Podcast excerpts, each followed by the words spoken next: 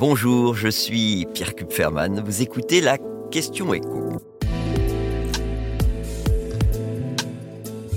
Panier anti-inflation, que vont donc faire les enseignes de la grande distribution?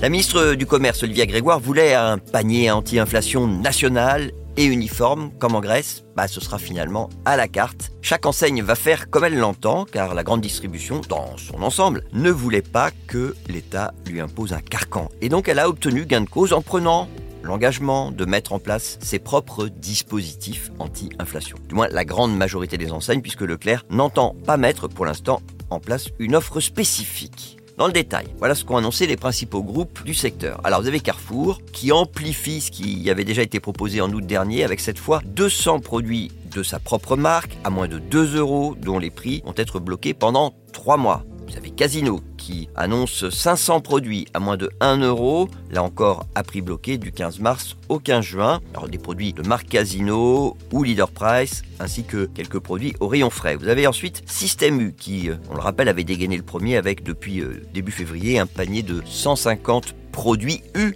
à prix coûtant pour une durée indéterminée. Alors prix coûtant, ça signifie pour les produits alimentaires en tout cas une marge minimale de 10%, c'est la loi Et puis Intermarché qui va mettre en avant 470 produits à marque propre plus 30 produits vendus au rayon frais. Alors pas d'engagement spécifique de blocage des prix mais une communication forte autour de, de ce panier anti-inflation. Toutes ces enseignes d'ailleurs vont communiquer avec un logo unique qui a été présenté par Bruno Le Maire. C'est le logo trimestre anti-inflation dire communication, c'est un petit peu quand même le mot euh, qui ressort de toutes ces annonces. Une communication qui aura quand même pour mérite d'inciter les consommateurs à comparer, puisque dans tous les dispositifs anti-inflation que je viens d'évoquer, ce sont les MDD, les marques distributeurs et les marques premier prix qui seront mises en avant. Donc des produits sur lesquels la grande distribution maîtrise directement les prix n'y a pas, comme pour euh, les marques nationales, de, grands rendez-vous annuels pour négocier de nouveaux tarifs. Les hausses de coûts de production, eh ben, elles ont été intégrées au fil de l'eau. Et donc c'est plus simple, finalement, de s'engager à ne pas les augmenter. Et le contraste, du coup, avec les marques nationales va être d'autant plus flagrant que les industriels, eux, viennent de négocier des hausses importantes à compter de ce printemps. Les supermarchés vont donc vraisemblablement vendre plus de produits de leur propre marque et moins de marques nationales. Ça va accentuer une tendance qui était déjà nette en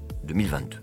Alors au final, la grande distribution va-t-elle s'y retrouver? Bruno Le Maire parle de centaines de millions d'euros de marge en moins. Mais vendre davantage de produits à sa marque, c'est quand même ce que souhaite la grande distribution dans son ensemble. Et la conclusion de tout ça, c'est que, je me répète, mais c'est vraiment important, les consommateurs vont plus que jamais avoir intérêt à comparer les prix à la fois dans les rayons parce qu'en moyenne, un produit marque distributeur, ça coûte 26% moins cher qu'un produit de marque nationale. Mais aussi comparé entre les enseignes, parce que les écarts de prix d'un supermarché à l'autre ont atteint un niveau sans précédent. 30% de différence de prix, là on parle tout produit confondu, entre la plus chère et la plus abordable des enseignes. Vous venez d'écouter la question écho, le podcast quotidien pour répondre à toutes les questions que vous vous posez sur euh, l'actualité économique. Abonnez-vous sur votre plateforme préférée pour ne rien manquer et pourquoi pas nous laisser une note et un commentaire. À bientôt.